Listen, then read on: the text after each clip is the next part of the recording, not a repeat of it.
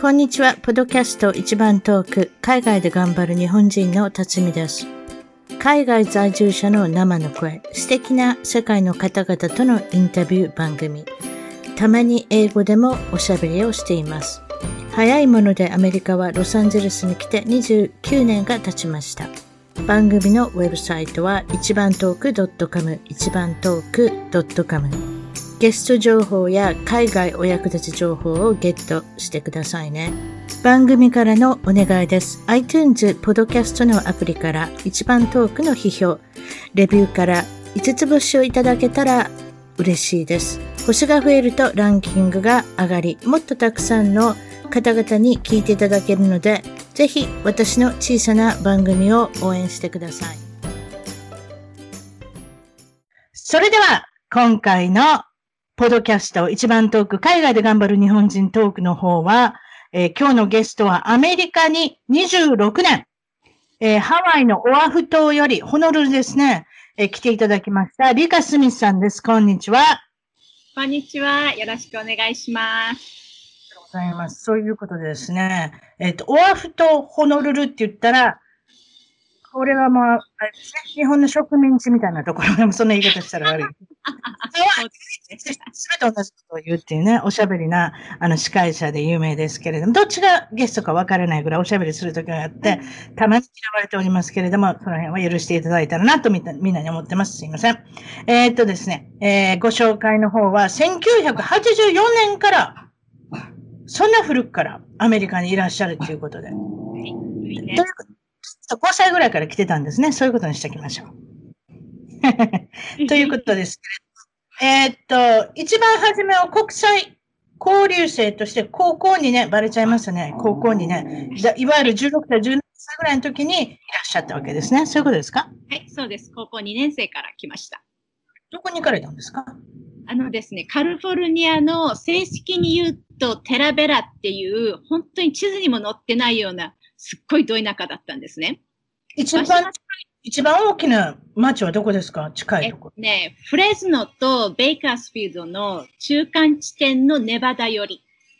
うわー、それってあれですね。は確かに田舎ですし、農業が盛んなとこでしょうね。はい。アーモンドとオレンジとピスタチオと。アーモンドね、ピスタチオ、そういうの水をものすごく吸うんですよ。いわゆる水不足は、アーモンド畑がなくなったら、アボカド畑がなくなって解消するんではないかっていうぐらい水を吸うえ、水が好きなのがアーモンドなんですね。そういうことなんですね。ね。ええなかなか知られてませんが、最近はアーモンドといえば、アーモンドミルクだとか、アーモンド、アーモンド類がいっぱいあります、とにかく。でもまあ、アーモンドはおつまみで、皆さんこれいいですよ。日本にお土産に買っていくのに、アーモンドは日本は高いですので、なかなかいい、あの、お土産になるっていうことで、私は別にアーモンドの回し物じゃないですけれども、そういうことで、私が個人的にわさびアーモンドが大好きなので、あそれを受けたっていうので喜んでるんですけれども、そうですか。カリフェカリフォルニアに、えっ、と、高校の時に、えーの留学されてて、2年生として。それで、えっ、と、内訳を言いますと、オレゴン州のポートランドに大学を行かれて、そして行かれて4年間で、4年間でっておかしな言い方ですね、卒業されて。はいで、その後、日本で就職して、そうです。そして、2000年にアメリカ人の元夫出ましたね。と の、えーこれは大得意なバツ1、えーバツ2、バツ3までいらっしゃいますから、皆さんいいですね。バツ4の方は私期待してるんですけど、まだまだそこまで行っておりませんけれど、バツ1の方はほとんどって言って、あの、過言じゃないと思います。その後は、そして結婚されたんですね。元夫と、どこで知り合われたんですか？よかったら教えてください。知り合ったのはですね、ハワイなんですね。お、ハワイ。はい、はいはい。あの、友達、大学時代からのベストフレンドが、はい。大学卒業してすぐハワイに引っ越してきて、はい。それで遊びに来た時に知り合ったんです。あ、そう？それで、まあ、お付き合いされて結婚されてっていうことで何年ぐらい持ったんですか？まあ、非常に失礼なこと。結婚生活5年ですね。あ、5年 ?5 年も続いたけれども、結局はあれですね、ポシャっちゃったっていうことで、はいまあその後は、えっ、と、ワシントン州に行かれて、いわゆるシアトル、シアトルとか大きな街がありますね。そうそれで、その次はロサンゼルスに行かれて、はい。それで2005年、可愛いワンちゃんじゃないですか。ちょっと見せますか？そう、大丈夫です。近所にですけれども。大丈夫ですね。大丈夫です。かなり泣いてるんですけども、お母さんのことが不満なんですよ。いるんですよ。ごめんなさい。え、どこにいるんですか？はい。中に閉じ込めてるとかですか？ちょっと待ってくださいね。いいですか こういう方もいらっしゃるんですね。途中でお母さんを探すワンちゃんのもとへ、お母さんは少し行きましたけども、その間私がペラペラ喋るということで、もちろんハワイ州の、こちらは、えーオアオアフとホノルル、お母さんもう帰ってきたもうちょっと長いこと喋らないのかなと思って、私ドキドキしてたんです。あ、すいません。閉じ込めホます。ノルルに、閉じ込めていいんですか？大丈夫ですか？そうですはい。ワンちゃんうろうろしててもいいですよ。私の場合はワンちゃんうろうろしてるんですよ、実は。豚もいるんですよ、うち。何？豚。その話は後で聞きましょう。こんな動物がいて、もちろん人間もいるということで、ホノルルから。ホノルルのどの辺ですか？えっとですね、ワイキキから、車で10分もかからないぐらい、あの、ダイヤモンドヘッドの裏側ですね。素晴らしい住宅地じゃないですか。はいなんね、なんかちょっとわかりませんけれども、多分、花馬ベイまで行かずにその手前ぐらいでしょうね、多分ね。ね海も近くていいですね。海も近くて2005年からそこに住まわれてるということですけれども、そのお話も後でできたらなと思いますけれども、えっと、まず、このアメリカに来て、アメリカすべてアメリカなんですけれども、在住されて、うんこれは国民性、お国柄、どういうふうに感じておられますか？そうですね。た国民性というよりは多分、もうなんか若い時に来てしまったので、こんな感じかなっていう印象なんですよね。これ、あの、国が違うとかいうよりは、はいね。一番でも一番感じたのは、あの、アメリカ本土からハワイに引っ越してきた時に、そのはい。アメリカ本土のあの人たちの、まあ、カルチャーとかその考え方とあハワイの方たちのカルチャーとか考え方の大きな違いに逆にそこで一番戸惑いました。なるほどう。んそして、グリースっていう映画が昔あったんですけれども、これは多分、ジョン・トラボルタさんと、えーオリビア・ニュートン・ジョンさん。何年代、何年代にできたのかちょっと覚えてないです。80年代？な70年代です。そんなことです とにかくそれを見て憧れて、これは絶対アメリカに行くぞっていうことなんですけど、もちろんあの27歳のオリビア・ニュートン・ジョンが高校生の役をして、あの、話題になりましたけれども、随分お化粧で、あああの、高校生らしらしくなりますよ。ハリウッドの映画ってあんなもんなんですよ。皆さん、お年寄りなんですよ。結構、高校生の役はしてますけれども、まあ、お化粧でちょっと変わってっていうことで。どうしてそれで絶対、この映画を見た限りは行こうと思ったんですか？もともとですね、うちの父親が高校生になったらアメリカに行けとは言ってたんですね。うんうん。で、まあ行くんだろうなと思ってたんですけども、その映画を見たときに一番最後のシーンって卒業パーティーのシーンじゃないですか。はい。で、その、なんだっけ、こう、観覧車みたいのがあったりとか、はい。あの、子供だからそれが映画の世界との区別がつかなくって、はい。絶対この卒業式に出たいと思ったんですね。でそれでアメリカに行くって決めました。あ、そうですか、はいキャリー見なくてよかったですね。キャリー見たら絶対行きたくなくなりますよ。あれは逆にえプロムのプロムのパーティー、卒業のパーティーで恐ろしいことになりますので、あんなにいじめられるんだったら私は行きたくないと思った人がいるかどうか知りませんけれども。でもちろん先ほどのその、あれですか、えーっと、どこですか、ベーカスフィールドの近所の、はい。あお名前を忘れるっていうね。え、キャラベラ？テラベラ。テラベラ。はい。テラベラ、あまりにも田舎なので、なんと、いわゆる想像していたジョン・トラボルタさんはいらっしゃらなくて、き金髪の方も青い目の方もいらないらっしゃらなくて、そこはラテノ、ラティノ、いわゆるメキシコの、あの、移民の方が多いところですね。多分農業を、えっ、と、手伝っておられる方ばっかりで、えっ、と、スペイン語も学んだんじゃないかって言われてますけれども、その、初めての一週間、この学校、えー留学をした時を覚えてますか？覚えてますよ。どうぞ。うん。最初の一週間、やっぱりですね、なんか思ってたのと違うなって思ってたんですね。金髪あゆめもそんなにいないし、私のカリフォルニアのイメージは海があって、今考えたこう、サンタモニカとかそういうところを思い浮かべてたんだけれども、昔の映画だ、昔の映画だとビッグウェンズデーとかね、サーフボードを持った金髪の、あの、お兄ちゃんたちがウィリアムカットが出てくるんかと思ってたんですね。ちょっと古くてごめんなさい、皆さん。いいいい私もで、海まではでも6時間だし、空は青くても周りはアーモンドとオレンジの木だし、で、スクールバスでね、1時間ぐらいかかるとこだったんですよ。ものすごいとこですね。ええ、中で、それで、あの、スクールバスにこう、最初の1週間も、よく、言葉もよくわからないっていう感じで、打ちひしがれて、スクールバス乗ってたら、はい、後ろね、はい、こう、生徒が喋ってるんですね。ええ。ってるか全くわからなくって、ええ、こんなわかんないのにこ、こんなとこ来ちゃって1年間どうしたらいいんだろうって思って、本当もう泣き英語習いに来たのにスペイン語が多かったりしますからね。スペイン語だうん、まあでも一応授業は英語ですからね。その辺はあれなんですけれども、そうですか。そしてメキシカンフード、いわゆるメキシコ系の料理はとても苦手だったっていうことなんですが。苦手だったんですけど、今大好きになりました。私もあれなかったら生きてかれへんのちゃうかなっていうぐらい美味しいですね。そう、あれ毎日食べれますね、私。っていうか、ハワイにもやっぱり美味しいとこあります？ハワイはね、やっぱあのあんまりないですね、メキシカンフードの美味しいところって。そうでしょ。やっぱり、やっぱりカリフォルニアですよね。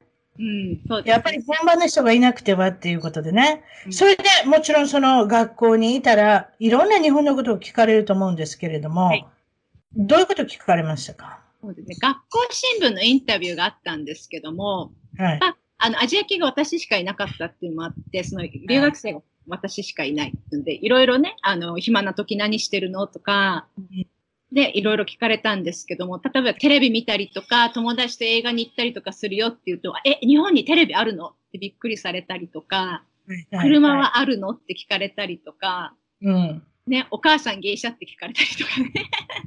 それとか、お寿司毎日食べてるのとかね。そうそうそうそうそう。そう。そうでしょ？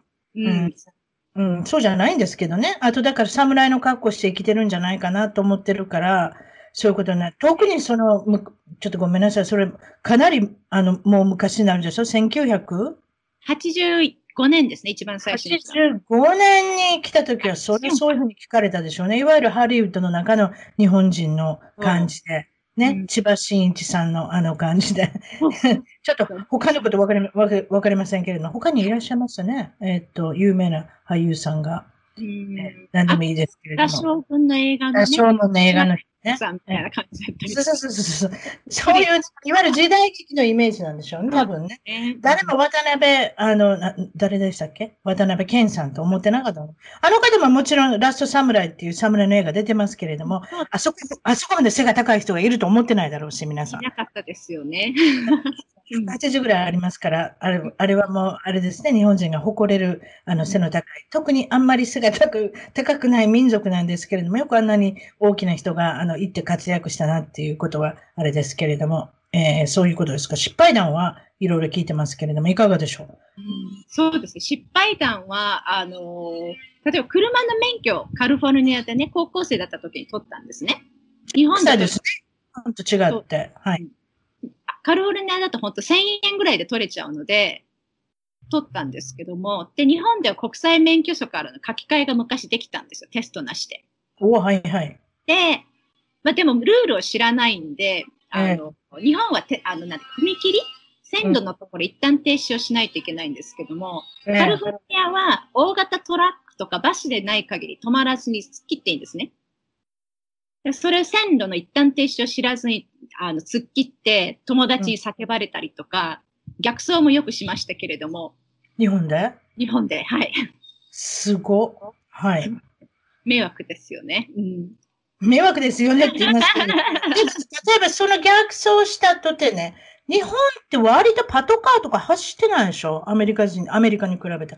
アメリカなんかしょっちゅういますやん。一日出たら一回も二回も、よう、いますもん。うちの主人の横から、パトカーいるで、パトカーいるで、パトカーいるで。捕まったことないんですよ。日本でも。日本ってアメリカでもないってこと？アメリカ駐車違反はありますけどね。駐車違反あるけれども、そういうもんですかね。結構いますね。でもね、ねまあアメリカはもちろんその犯罪率が高いっていうのがあるのでうろうろしてる。もちろん予算が高いのかもしれません。日本と違って。その辺は違うんでしょうね。そうですか。いろんなところで、逆走など、し一旦停止などっていうのを無視してる割には捕まらなかったっていうことですけれども、そのお蕎麦屋さんに行った時のお話、これ、これ日本、はい。日本のお蕎麦屋さんでですね、あのー日本語上手ですねって言われたんですね。あ確かに、リカさんはあれですか？少し、そういえばに日本人離れしてるのかな？彫りが深いですか？どうでしょうね。よくね、聞かれるんですよ。そ子供からよくあの、ハーフですかとか、あの、そう子供の時から、やはりちょっとあれですよね。多分、お彫りが深いのかなっていう、ちょっとハーフっぽい顔されてて。弟が小学生の時に、私だけ顔が、顔がこういう顔なんで、よくなんか言われてたらしいんですね。お前の姉ちゃん、あの、外人みたいな感じで。で、たらうちの弟は、俺の姉ちゃんのお母さんはアメリカ人でヘレンって言い回してたんですけども。さすが弟ですね。そういうこと。うんヘレンはヘレン・ケラーから来たんでしょうかね。さすがその子供で。西川ヘレン、すいません。ヘレン・ケラーなんて言って、西川ヘレンさん、西川わかります？覚えてます？西川清さんの奥さんですね。はいあの、お着物が似合うハーフの方ってね。高す高そうな着物着てますね。すいません。うんこあのここ高額所所得者ですからね。あの方はそうそういうことで。それで、まあ、背が低い。はい、背が低いです。背が低いので困ることもある。どういうことですか？あの、あ、困る、背が低くて、こ一番最近で困ったのは、あの、ニューオーリンズに行ったんです。はい。で、ニューオーリンズのお手洗いに入った時に、こあの、中にほら、フックがあって、カバンがかけられるじゃないですか。はいはいはいはい。それがすっごい高い位置にあって、届かなかったですね。あそこの平均身長高いんですかね？いわゆるルイジアナ州南部の、うんあの、っていうところなんですけれども、そうですか。何センチ、何センチぐらい背があるんですか？私ね、身長148センチなんです。それってあれですよ。アメリカで確か150センチ以下は、ハはいン。ディ、ハンディキャップのか、あの、サインもらえるんですよ。確か。もらおうと思ったらもらえるんですよ。だからもうあれですよ。レストランの真ん前とか、銀行の真ん前につけてください、もう。確か、私他の友達にも言いましたけれども、確かそうです。150センチ以下の方は、いわゆる、あの、うん、ちょっと小さい人、こまあ、小人っていうんですかね。まあ、そういうふうなところになって、あの、もうこうなったらベネフィットを利用するしかないですよ、アメリカで。でもやっぱりちょっとね、そこは引っかかるので、ドライバーズライセンスの身長ちょっと高めに申請してたんですね。あれ測らないので。うん。どうなどうなうんどうなったんですか？人にドライバーズライセンスを見せたときにバレちゃって、暴露されてしまいました。身長がついてる。そうなん、そうですか ?ID 見せる機会なんかあるんですか？不思議ですね。うん、そうですね。見せるって言われて、はい、嘘ついてるのバレちゃいました。国籍を聞かされたっていうこと、日本、アメリカ国籍に聞かされたっていうことなんですけれども、この消そうの話のとこなんですけれども、どういうことが起こったんでしょで、あのー、2000年、えっと、12年にアメリカ国籍に帰化したので、日本に帰るときは当然、アメリカのパスポートなんですよね。う、で、うん、空港に到着すると、その入国審査のところで外国人用っていうところに並ぶんですけども、アメリカっていうネイビーブ、ネイビーブルーのパスポートですよね。で、持って並んでるんですけど、毎回、あ日本ってほら、親切な係の人がたくさんいらっしゃるじゃないですか。こちらですよ、はいあちらですよ。で、必ず毎回、アニョハセヨって言われます。あ、そう。まあ、その確率高いのかもしれませんけども、アニャハセヨっていうことは韓国人の方と間違えられてるっていうことですね。そうですね。カメレオンのみたいな方ですね。リカさんはハーフに間違えられたり、韓国人に間違えられたり、あとはなんか他の人種に間違えられることないですか？大学ではよくメキシコ人って聞かれました。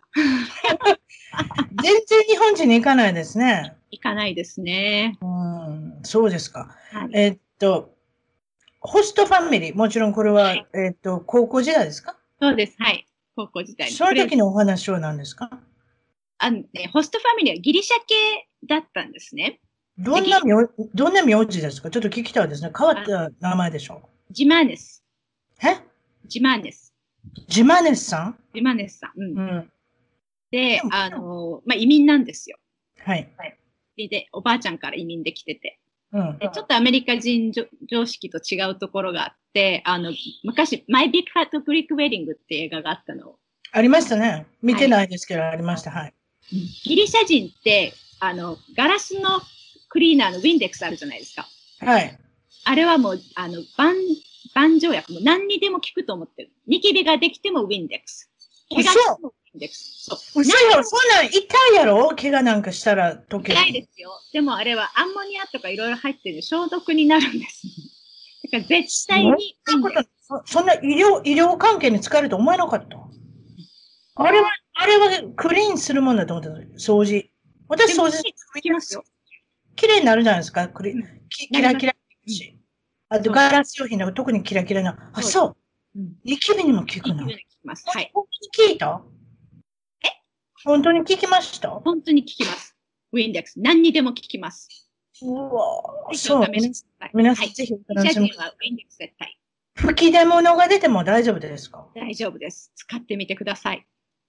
知らなかったですね、皆さん。ここで美容術が、なんとウィンデックス、ガラス、ガラスクルーじゃないわ。日本で言うんでしょガラスクルーなんでもいいですけど、ウィンデックスです、アメリカで。あの、ブルーの、あの、独々しい色ですけれども、私も大好きですよ。そうですか？アルコールが分が、あの、かなり入ってるので、それで飛ばしてしまうっていうことでしょうね。そうですか？ロスに住んでいた時のお話ですけれども、これは離婚の、あの、協定中ですか？そうですね。最初別居したんですね。あで、あの、大学からのベストフレンドっていうのは、あの、大学卒業してハワイにすぐ引っ越してきて、ずっと引っ越してこい、引っ越してこいって言われてたんですけども、うん、まあ、なかなかね、あの、住むとこではないなって思ってたんですけども、離婚のその、別居してる時に遊びに来たんですね、最初。うんうんそしたら彼女が車で空港にピックアップしてくれた時に、あの、今ね、理科のね、仕事の面接今から行くから。彼女仕事の面接用意してたんです。あ、そう。そう。それで私はもう遊びに来てるから、もう飛行機降りたとかタンクトップと短パンと足元はあのビーチサンダルうんだったので、いや、仕事探しに来てないし、遊びに来てからか、から、ね、それでこんな洋服も着てないから、ぜレザメも持ってないから行かないって言ったんだけども、彼女、ハワイだから大丈夫、今から行こうって言って、ハワイだったら B さんで大丈夫なんですか？いや、絶対本当は大丈夫じゃないと思うんですけど、でも採用になったんです。お、すごい。でそれで、まあ、ということは、まあ、なんかの巡り合わせだと思うんで、言ってもハワイに引っ越してきたんですね。それでそこに行ったんですか？そうです。それで今お住まいの？家、これは、これどうですか？借家になるんですか？私のね、あの、正式に言うと私のそのベストフレンドの、まあ、リンダちゃんって言うんですけども、リンダちゃんのうん。ハズバンドが持ってた、持ってるお家なんですね。うん。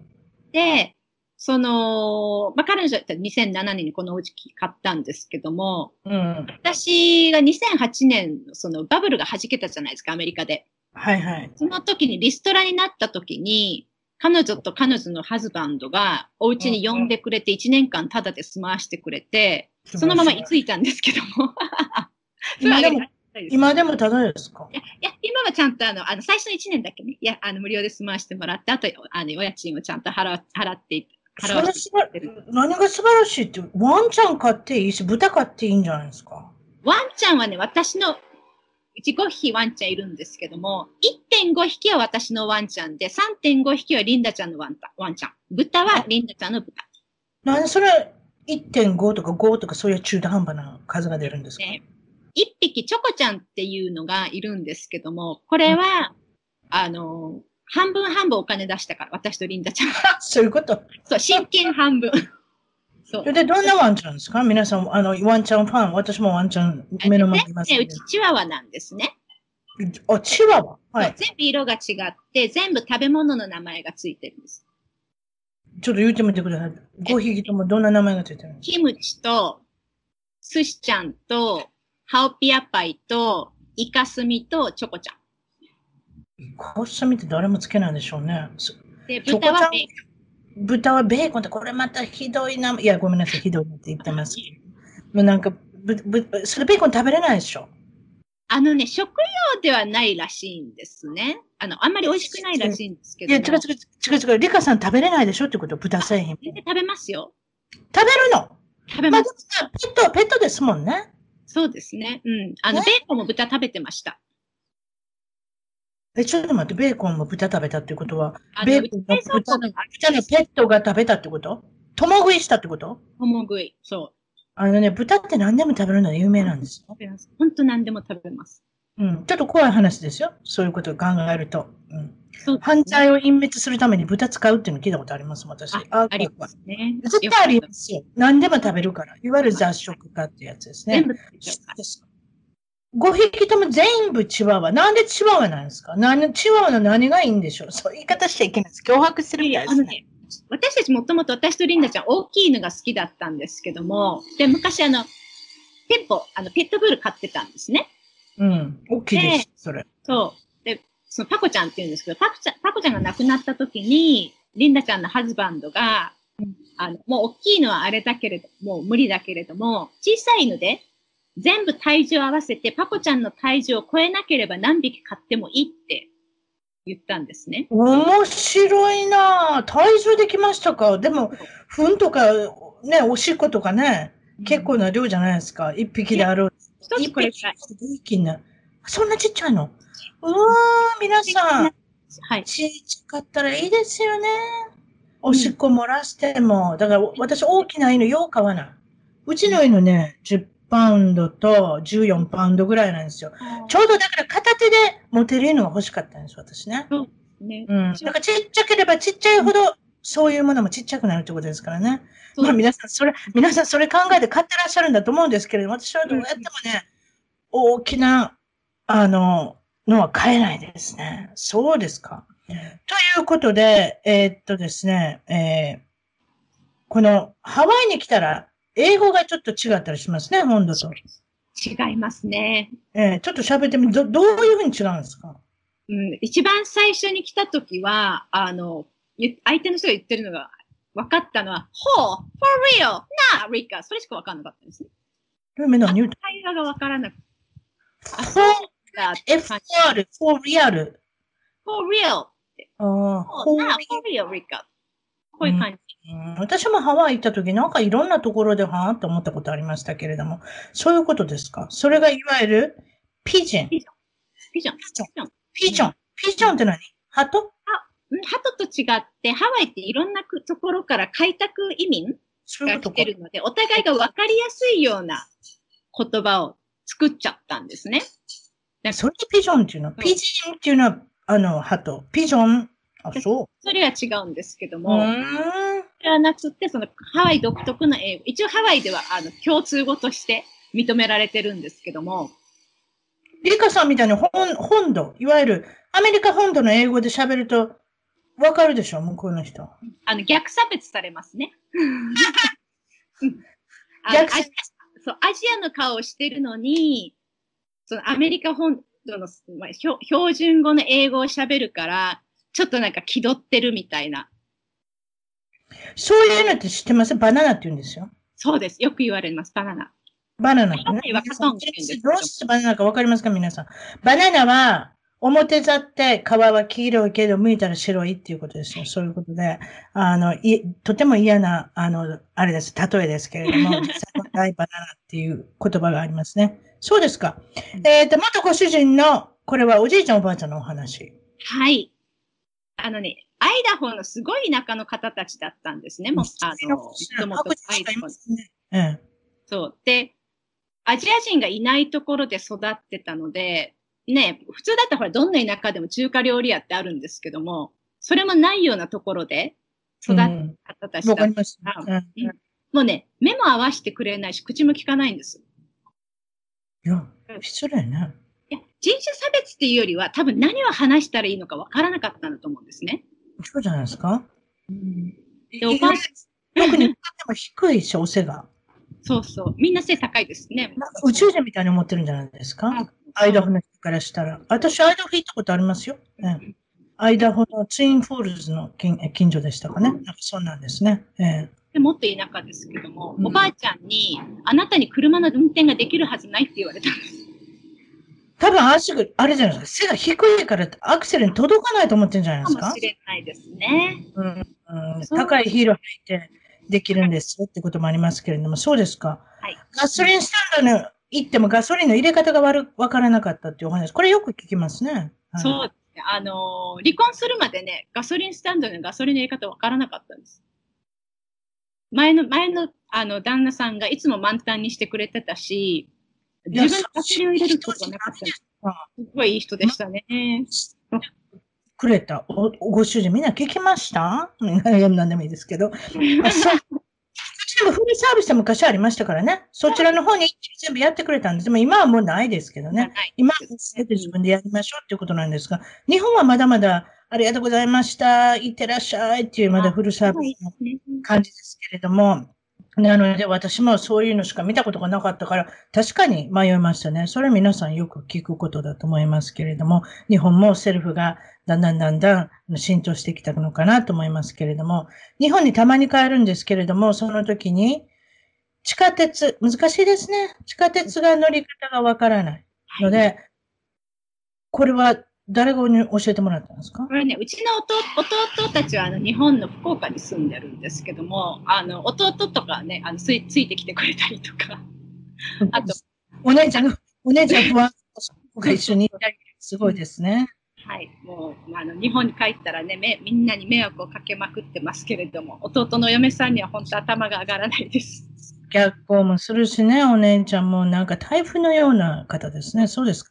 弟もらい物することがとてもよくあるんですということなんですけれども、ハワイの生活においてですか？これはどういうことでしょですね。あの、お野菜、お肉に、お米、魚、お菓子とか、この間はテレビ2台もらいました。うあいいですね。私も行こうかな。どんなテレビですか？いや、あの、テレビが壊れてるなと思ってて、あの、ちょうどハリケーンが来てた時だったんで、一応音だけ、ニュースの音だけ聞いてたんですね。音だけ聞けたので。うん。で、そしたらお友達が入ってきて、テレビ壊れてるじゃんって言うから、うん、でもあの、ニュースのラジオの代わりとして聞いてるから大丈夫って言ったら、うん。そのお友達が2個くれたんです。2つ余ってるからあげる。二つくれたそう。結構大きなやつもらったんですか？よかったですね、見れるようになって。はい。あの、だから私テレ、テレビをラジオ代わりに使ってる人、もう、リカさん初めてですんで、びっくりしてますけれども。まあ、でも、見るもんないって言っちゃない、ないですけれども、私なんか、えー、私なんかスポーツが見たいのでね、もうテレビはいりますね。そういうことですか。もうこと今年はちょっとライブのスポーツが減ってしまいましたけれども。そうですか。これまだ聞いてなかったですけれども、もちろんその日本の出身地、どこですか、福岡です。福岡。それで、福岡は何で有名ですか？えっと、太宰府天満宮ラーメン、松田聖子ちゃん。あと、芸能人多いんですよ。多い多いですよね。それも成功する芸能人が多いですね。うん、そうですね。うん、聖子ちゃん、そうでしょ？誇りです。聖子ちゃんもそうですし、郷ひろみさんとか昔で言ったら、あのー、何でしたっけ？グループの、あ、ちょっとまつ、まつ、忘れちゃったわ。チェッカーズ。武田鉄矢とか、そう、チェッカーズとか、チェッカーズとか、福岡しょってましたやん。ねねえ。ということで、それで、その、感動されてしまったっていうことなんです けれどもこのお話でいいですか？そういう方が初めてじゃないかな。感動されたっていう。うんこれご両親からっていうことなんですけれども、なんと、お姉さん以外に先ほどから弟、弟って言葉が出ますが、弟さんも感動されたということで、このお話はどういうことですか？あの、まあ、お家騒動って言ってるんですけれども、あの、うちの父親はちょっと、あの、変わってるというか、まあ、変わってるんですけど、まだ、マイウェイ、going my way の方で、もうマイウェイかノーウェイなんですね。なるほどね。うん。でそれで、私は父親のあのビジネスを手伝ってたんですけども、はい私と弟のやり方と父親のやり方が、まあ、沿わなかったということで、あの、会社の、なんですか、会議の時に、あの、首、あの、みんなの前で首にされたんですけれども、どのようなお仕事なされるんですか？お父さん。え？何をして？るファミリービジネスで、あの、スポーツクラブ関係だったんですね。あ、なるほどね。そういうことですか。はい。お母さんも手伝っておられたと思うんんですけど。、はい、家族みんなでご兄。弟は、それじゃあ弟と、弟さんと妹さん、これタイにいらっしゃるっていうこはい、とで。もうたいにいます。で三人兄弟で、他の社員さんの目の前で、はい。弟とお姉さんは首。これもすごい方ですね。もう聞いてた方も、聞いてた方もびっくりしたでしょうね。うん、あの、従業員の方がかわいそうでしたね。そうですね。うん自分のいわゆる血統の血を目の人の目の前で他人さんの前で首にするっていうのは、これは相当な覚悟だし、お父さんの性格が現れてるのかなと思いますね。そうですか。娘とは思いませんって言われたんです。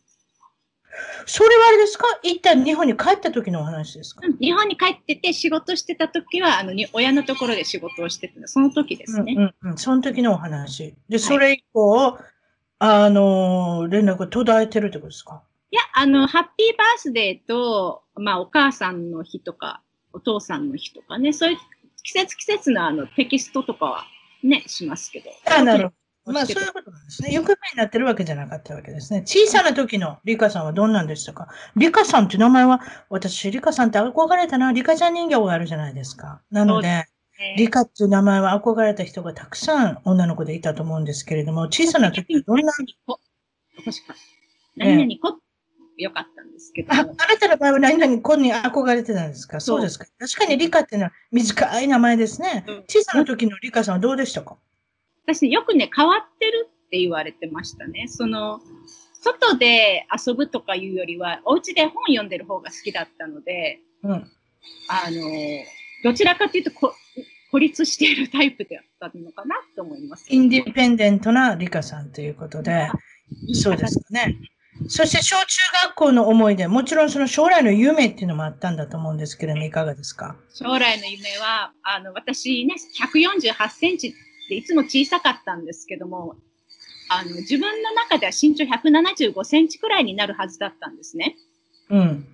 で、水泳やってましたんで、水泳でオリンピックので金でメダルを取って、そこからモデルレビューして、うん。女優になって本も書いてっていうはずだったんですけども、小学校4年生ぐらいであの挫折しました。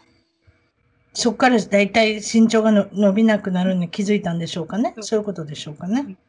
うん。うん175センチ。確かに、でもそれで水泳してたら。一人もくるくる手も動かさなきゃいけないし、足もバタバタしなきゃいけないし。大体水泳する方は背が高いですね、そういえば。うん確かに、その辺のハンディは大きくあったんだと思います。そうですか。その夢は、あまあもちろんあれなんですけれど、果たせなかったということですけれども、日本では非常にその当時は珍しかった歯の矯正をしてましたということなんですね。はい。うんでそうですね。うん。あの、うちの父親の恐怖だったんですよね。父親のおばあちゃんが受け口だったので、うちの父親すごい歯にうるさいんですけども、うん受け口にならないように矯正してくれたんですけども、その、うちの父親、受け口にならないっていうのが大きかったので、歯医者さんが顎の発達を抑えるのに、ヘッドギアみたいのくれたんですよ。うわーヘルメットみたいなもん。そう、昔のほら、オウム真理教のなんかこう、かかぶるやつみたいな。すごい例えですね、皆さん。オウム真理教がこんなところで出てくると思いませんでした。あ、ヘッドギアね。そういえばヘッドギアって言葉があの時があありましたね。覚えてます。はい。うんそれをつけてた。いくつからいくつぐらいまで？小学校5、6年生の時ですね。うん。うわー、恥ずかしかったでしょう。いやいや、歯医者さんはね、いじめられるからお家で、あの、学校でつけなくていいよって、お家だけでいいよとは言ってくれたんですけども、そうですよね。うん寝る時だけでいいんじゃないですか？そう、寝る時だけでいいって言われたんですけど、私も受け口になるの絶対嫌だと思ったので、うん。毎日していきました。すごい。それで今見ておりますけれども、受け口でもなければ、出っ歯でもなければ、見てください、この歯の白いの。今では感謝してますけどね。うん。これ歯の白いのなんかしてるんですか？ホワイトニング、はい歯はね、あの、もうこれも親に感謝ですけど、元から白いんです。嘘何もしてないの？歯医者さんからも言われる、聞かれるんですね。うん、白みたいです。本当にいわゆる白、絵の具の白みたいですよ。へー。コーヒー飲まない？うるさいですね、私が歯に関して。コーヒーでも、コーヒーいっぱい飲むし、赤ワインもいっぱい飲むし、嘘染みないんですか？ないですね。なんか、ならないみたいです。あリカさんね、美容術、美容術を聞こうかと思ったら、全然関係ないですね。全然全く関係なしに、これ生まれつきのもんですって言われてしまいます。そうですか？はい。えーっとですね、まあ、その時のヘッドギアをはい被られてたので、もちろんクラスの写真だとか記念撮影っていうのもなかなかワイルド、ワイルドな写りだったということなんですけれども、えーっと、やっと来ましたね。高校専門学校、例えば大学の時っていうことなんですけれども、もちろんこれはアメリカにいらっしゃったっていうそうですアメね。リカで CA に入ってたんです。そう、まあ、日本でも水泳部だったんですけれども、うんあのー高校2年と3年、違う学校だったんですけど、まあ、水泳部には入ってました。うんうん。う。うんんいかがですか？アメリカで通用しますか？あのね、田舎だったんで、あの、結構その、で、地元、その高校のスポーツとか、みんな応援に来てくれるんですけども、うん。結構ね、早かったんですよ、私。高校3年生の時に、カリフォルニアの北部大会で、あの、200メートルの個人、200ヤードか、の個人メドレーで10番だったんです。すごいですよ。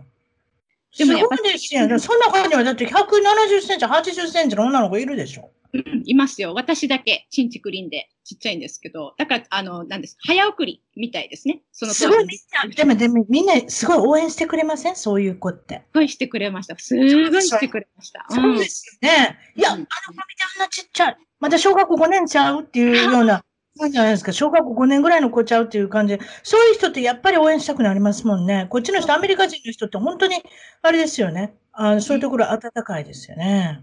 うんありがたいですね。よく動かしました。手も足も。ということで、海外に興味を持ったきっかけうんはどんな感じですか？もともとうちの父親がね、アメリカかぶれだったので、高校になったらアメリカの学校に行きなさいとは言われてたんですけども。でもなんか今見てた口じゃないですか、お父さん。そう、うちのお父さん全部あの歌う曲が、あの、歌が好きなんですけども、全部アメリカの、今で言うオーディオールディーズ。カラオケでマイウェイを歌うんですか？ひょっとしたら。あのね、はだマイウェイというよりもダイアナ。うんダイアナ今ありましたね、そういう歌がね、昔。えっと、一番好き名前忘れましたけれども、1950年代のいわゆるロックンロールっていう感じの、あの、ニール・セダカさんとかね、あの、あの人は名前違ったと思いますけれども、ちょっとごめんなさい。名前出てきませんけれど、ダイアナが歌ってたんですか？そうですか。え、まあ、ということで、えー、現在の職業聞いてなかったですね。はい。現在はですね、あの、生命保険のエージェントなんですけども、従来のその、死亡時だけに、ね、あの、死亡した時の保証金額が下りる、そういった生命保険ではなくって、例えば病気した時、怪我した時のうん。死亡の、死亡時の保証金額の中からお金が降りるので、まあ、介護保険とかね、障害保険みたいなのがは入ってる感じなんですけども、介護保険とか障害保険っていうのは、介護とほとかそういうのしか使え、障害とかしか使えないでしょ？でもこのリビングベネフィットっていうのは、その死亡時のその保証金額が直接、あの、ご本人様に行くので、自分が使い、使う必要があるところにお金が使えるんですね。ほう、例えば子供さんの、でお父さんが病気になりました。働けなくなりました。お母さんもお仕事辞めて看病しないといけません。っていう時に、じゃあお家のモーゲージが残ってます。うんってなると、そのお金を使ってモーゲージを払えば、もう心配がなくて、病気して何が一番心配かっていうと、病気もして仕事もなくなって、でも、月々の支払いとか、日々のね、あの生活費とかいうのは変わらないわけじゃないですか。確かに。でそういった、その、ど病いざ病気しました、怪我しました、仕事ができなくなりました、収入がなくなりましたってなった時にも使えるお金、生命保険ですね。うん。うんあとコロナ。ね、今すごくあのコロナでね、あの、世界がこういう感じになってますけども、コロナがカバーされてない保険っていうのは、が大体マジョリティなんですね。うん。だから、この間も、えっと、出てたのが、フロントラインで、あの、警察官だったかなの方が、コロナにかかって亡くなったんだけども、ある大手のその生命保険会社は、コロナはその疫病は死亡時のその保証に入ってないからって言って、死亡時のお金がもらえなかったっていうのがあるんですけども、おひどいですね。私が扱っている生命保険はコロナもいち早くあの取り入れたので、あの、まあ、こういこういったらあれですけど、先月、やっぱコロナで亡くなった方がいらっしゃって、うん、はいはい。あの、ちゃんと死亡の、あの、保証金額が全額降りたんですね。うーん。うん、保険って何を持ってるかとかによってぜ、保証が全然変わってくるので、うん。やっぱ大切だなって、この仕事をするようになってまたつくづく思いました。ということで、生命保険もいろいろあるってことですね。いわゆる掛け捨てのイメージじゃなしに。掛け捨てにもったいないと思うんですね。もたないですよ。もったい、うん、死ななかったら、変なんだ、死ななかったらそのお金はもうドブに捨てるようなもんだし、そうそうそう、そういうこと、そういうこと。うん、がん保険とかもがんになならなかったら掛け捨てうん。ですよね。で、私のやってるリビングベネフィットが入っている保険っていうのは、癌であろうで何であろうがお金は使える。で、余分、それプラスアルファではなくって、多くの方、すでにもう生命保険に月々いくらって払ってる。ですよね。うん。うん。で、それプラスアルファ、例えば、その介護保険をつけたりとか、がん保険をつけたりとか、リタイメントにお金を入れたりとか、はい。セービングスにお金入れたりとか、こういうバジェットがあるじゃないですか。はいはい。これ一つ一つ別々に払っているのを全部まとめてパッケージにしたのが、このリビングでね、あの、ライフバイデザインって私が扱っているのなんですけども、だから余計にお金を準備するっていうよりは、今まで使ってたこちらのお金をこっちに移動させて、よりお得なものにいかがですかっていうやつですね。こちらに今、インスタグラム、はい、えー、っと、リカさんの、リカ、これは、えー、っと、これなんとアンダーバーって言うんですか？リカアンダーバー、スミスアンダーバー、ファイナンシャルズ。はい、えー、ということで、インスタグラムの方がとても人気あるっていうことなんですけれども、こちらが、例えばですね、介護が必要になってしまったらっていう先ほどの、まあ、高齢社会を、まあ、反映して、そういった形で、皆さんによく聞かれる質問とかありますか？うん、そうですね。あの、た、お高いですかっていうのよくありますね。なるほど。お高いですか。それで私のちょっと質問は、ハワイじゃないですか、今。はい。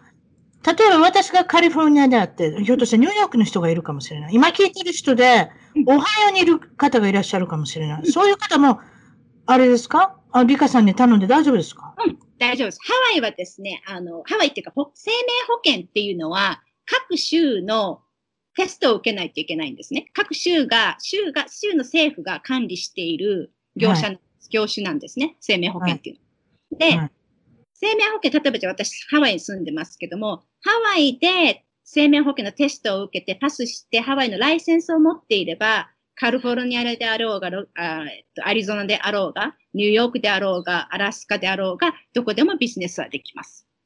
うーん、なるほどね。はい。ということで、とりあえずはですね、ちょっと待ってくださいね。それで、えっと、今お見せしてますけれども、ちょっとこの辺を、えっと、もしよかったら、えっと、質問のある方、お問い合わせっていうのは全米からでしたら、808-391の3441、もう一度言っておきましょう。808-391-3441。もちろんこのリカさんは、英語で、あ、違った、ごめんなさい。日本語で、あの、対応して、ごめんなさいね。せっかく、一番のサービス内容だったのに、そこで、あの、しくじっておりますけれども、日本語で、もちろんちょっとあの、ハーフの感じなので、英語もできますかっておっしゃる。もちろん英語ででも、あの、そのご主人の方が、あの、英語だったら、英語でいいし、奥さんが日本語だったら日本語でいいし、その逆のパターンあんまりないですけれども、こちらにいてて、男性が日本人の場合はあんまりないですけれども、そういったことで、808-391-3441、いろんな形で生命保険の今までの思ってたことが全然違ってくるんじゃないかっていうふうな、こんな、あの、何ですか、えリビングベネフィットっていうことで、皆さんにご紹介されてるってことですけれども、これは、もう一つ面白いのは、実は違った職業もされてたんですけれども、はい、これは面白い。マッチメイキングの会社におられたっていうことで、はい、そうです。長い間働かれたので、このお話もちょっと聞きたいなと思うんですけれども、こちらはどういうふうな方が知り合おうとしてて申し込んでるんですか？そうですね。男性は、あの、もう99%ハワイに住んでいる男性。はい。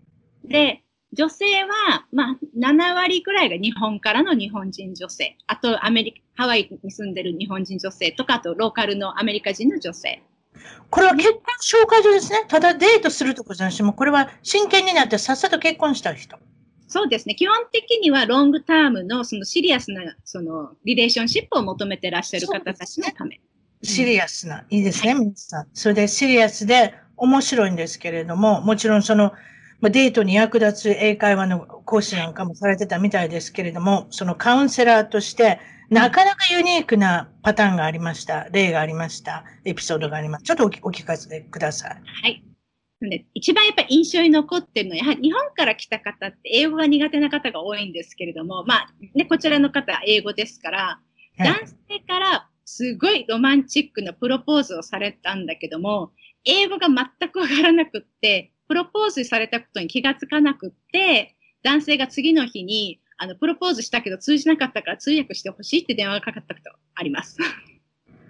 そんな早い、どどれぐらいのデート期間でもプロポーズしちゃうんですか？そういう人たちって。そう、その場合は、その場合は。そうですね。やっぱね、お互いに声を持ち合って、お互いに知り合っていく中で、この人とだったら、ね、一一緒にこう人生を歩んでいけるっていう、あの、まあ、まあね。ねうん、確信があって皆確さん信プロポーズ性が。はいはいはい。されされるんだけれども、うん。うんなかなかね、あのやっぱり男性、男性も多分頑張りすぎちゃったんだと思うんですね。そうですね。今話聞いてたたったに3週間以内ぐらいにもうなんか結婚申し込んでる感じがせんでもないですかそんな感じですか？そういう方、最短は、一番最短は多分3日ぐらいの方がいらっしゃ ?3 る。日ですか、うん私なんか7年かかってるんですけども、どうでもいいですかうん7年かかった方もいらっしゃいます。え結婚相談所で？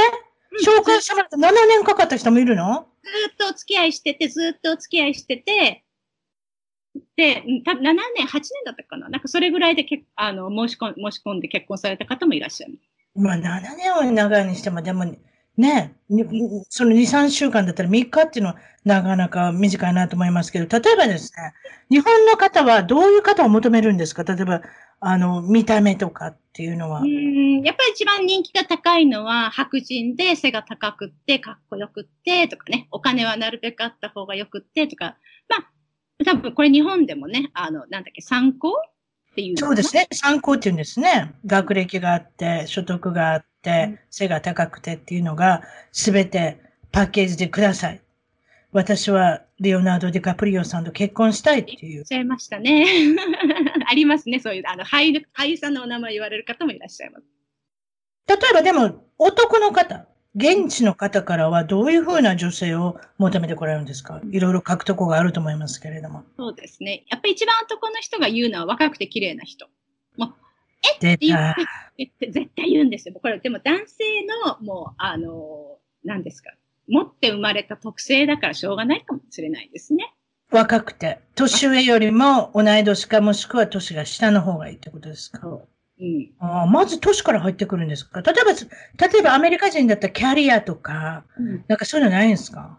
あのね、面白いのは、例えばじゃあ男性で成功されてる方って大きくやっぱ二つに分かるのは、その、お若ければ若い方がいい、若くて綺麗な方がいいっていう方と、もう一つ、うん。あのやっぱ自分でキャリア持ってる方で、男性も、女女性もそうであってほしいっていう方は、若くなくてもいいから、自分のキャリアを持ってるとか、ね、そういう方がいいって方もいらっしゃいます。でうも、綺麗んいいとかね、皆さん、あの外見はやっぱり言言われますけどね、男性一番。ももちろん、そのなんか日本のテレビにも出たみたい、出てることがあるっておっしゃいましたけれども、はい。ね、何度か出たっていうことがあるんだって。もちろんそれはお客様を扱うお仕事なので、でも、例えば日本の女性で、こいつ夢見てんのちゃうかな、どっちだろうかなっていうような、なんかそういう、なんかちょっと腹腹立ったことないんですか？何夢見てんねんみたいな。腹立つというよりは、やっぱこう、男性も女性もお互いね、お金出して、ね、こういうとこ申し込んでるわけですから、やっぱお互いの希望条件っていうのがありますよね。ちょっとお金のことすいませんね。私大阪人です。うんお金どんなもんかかるんですか？そういうのって。結婚あ紹介。数数千ドルって感じですけれども、男性も女性も同じ額ですか？それは。女男性の方はねローカ、ローカル、女性も男性もローカルだったらそんなに、あの、やっぱ日本住んでらっしゃると、あれかな。あ、もちろんね。その辺手数料とかね、は手間確かに値段は違ったりするんでしょうけれども。そうそう、でもまとまって結婚しましたって言ったらなんか納めなきゃいけないんですか？そういうとこって。え、納める。え例えば、まとまりました、結婚しましたってなったらうん、あの、ありがとうございましたみたいななんかしなきゃいけないんですか？取られるんですか？そんなの、そんなのないんですか？あの、私たち勝手にご卒業って言ってますけど、私たちは成功報酬制でしたので、成功報酬制？あ、その言葉が出てこなかった。はい、どうぞ。あの、成功報酬制だから、やっぱ結婚されたら、あの、成功したらいおい、あの、おいくらですのありましたけどね。結婚してから相談されるってこともあるんですか？ありますよ。例えば相談なんです。ちょっと言うてくれ。私もしつこく聞いてますね。時間長くなってきましたけど。うん皆さん多分聞きたいなと思います。うんどういうふうな内容の相談が多いですか？やっぱり文化の違いとか、ね、コミュニケーションの取り方の違いとか、あと、まあ、病院とかもシシステムが全然違うので、そういうこと聞かれたりとか、うんうん、あと、まあ、あのそうね、学校のこととかもそうだし、ね、やっぱりあのシステムが違うところからよかった。子供の学校？そうですね。うん。そんな長いことまで、あれですか？ということは、結婚紹介所で知り合って、リカさんと知り合って、そこからずっと長いこと付き合って、それでね子供ができてから相談に来られるんですか？でもいらっしゃいますよ。あと、あの赤ちゃん生まれたから店にね、来てくださったりとか、そ悲しい実例もあるんですか？やっぱり。うまくいかない時う。うん、まあ、やっぱり人様のね、あの、ご縁のものですから、これはもう日本もアメリカもどちらも一緒だと思うんですけども、うん。ね、うまくいくこともあるし、うまくいかないこともあるし。例えばね、日本女性だったら、その生活の不安で電話かかってくるのありますけど、男性、例えばその現地のアあのアメリカ人の方から相談に来られることもあります、あります。うん。それ、はいその方があれだな。ちょっと聞きたい。どうぞお,、ね、お願いします。コミュニケーションの取り方が一番大きいと思うんですよね。ただ、ほら、女性のコミュニケーションの取り方ももともと違うし、あと確、かに。うん、辰巳さんもアメリカ長いので、日本式のコミュニケーションの取り方とアメリカの式のコミュニケーションの取り方も違うじゃないですか。そうですよ。うん。で、お互いが良かれと思ってやっている方法が、やっぱ、だ昔ほら、Men's are from Mars とか、あ Women are from Venus とかそういう本があったけれども、ありましたね。もともと持っているかか価値観とか、ね、観点が違うから、良かれと思ってやってるけどもぶつかっちゃう。うん。で僕はこういうつもりで言ったのに彼女はそう取らなかった。私はこう言ってるのに彼が分かってくれないとか、うん。ありますよね。ただ言えるの、あの、私がもちろんその、あアメリカ人と結婚して言えるっていうことは、まあ国際結婚ですよね。いわゆる、特にアメリカ人、アメリカ人だけじゃないと思うんですけど、スピークアウトの国だってよく思うんです、文化が。だから、日本人は空気を読んでほしいから、私が怒ってたら、怒ってるところを察知してほしいと思うんですけども、そうじゃない。怒ってたら、怒ってるような言葉を発するとか、態度を取る。いや、もう言葉で言わなきゃいけないっていうのがありますよね。あと男性が分かるように、女性はイモーション、イモーション、ね、私はこう感じた、こう思った。だけども、男性はロジカルなので、男性にこうイモーションで訴えても通じないんですね。おー、皆さんよく聞いてください。男性はもうブロックで1たす1たす1が3であるように、これがこう、これがこう、これがこう、だからこれが私の言っていることっていうふうに、ロジックで言えば男性は理解することが多い。皆さん、そういうことなんですよ。ウィンドウショッピングができるのは女性。うんそして、何か欲しかったら、それだけを買いに行くのは男性ですから、その辺の違いっていうのも、きっとあるんだと思います。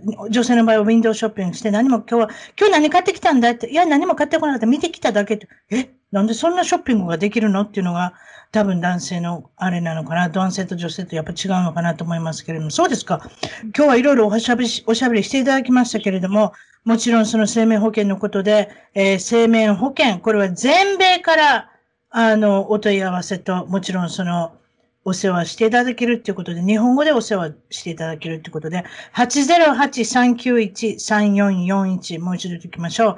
808-391-3441っていうことで、インスタグラムの方もこちらの、あの、下の方に書いてありますけれども、理科、えっ、と、アンダーバー、スミス、アンダーバー、ファイナンシャルということで出ておりますけれども、最後にお聞きしたいのが、この将来の夢展望を皆さんにお聞きしてるんですが、いかがでしょえっ、とね、将来の夢は、私、あの、女性のノンプロフィット、女性のためのノンプロフィットオーガニゼーションを立ち上げたいと思ってるんですね、M- NPO。うはい。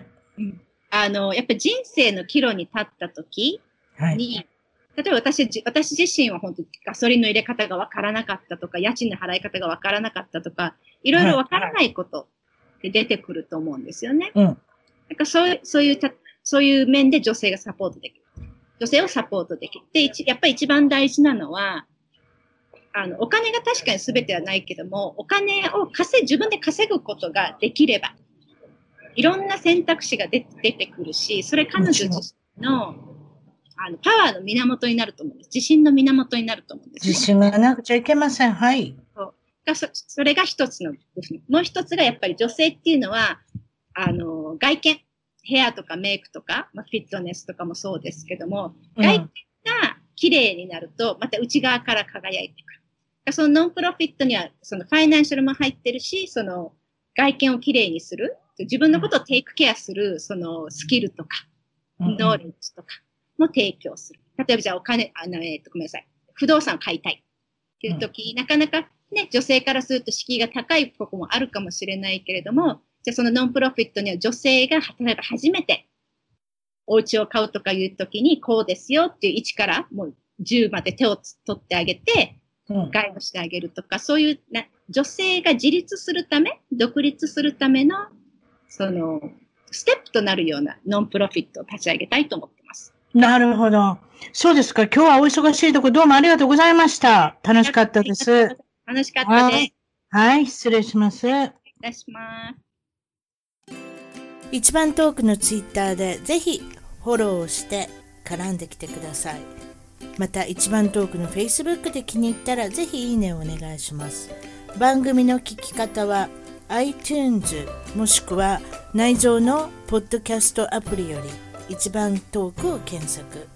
Android のスマートフォンからはサウンドクラウド、Google プレイミュージックのアプリより一番トークを検索。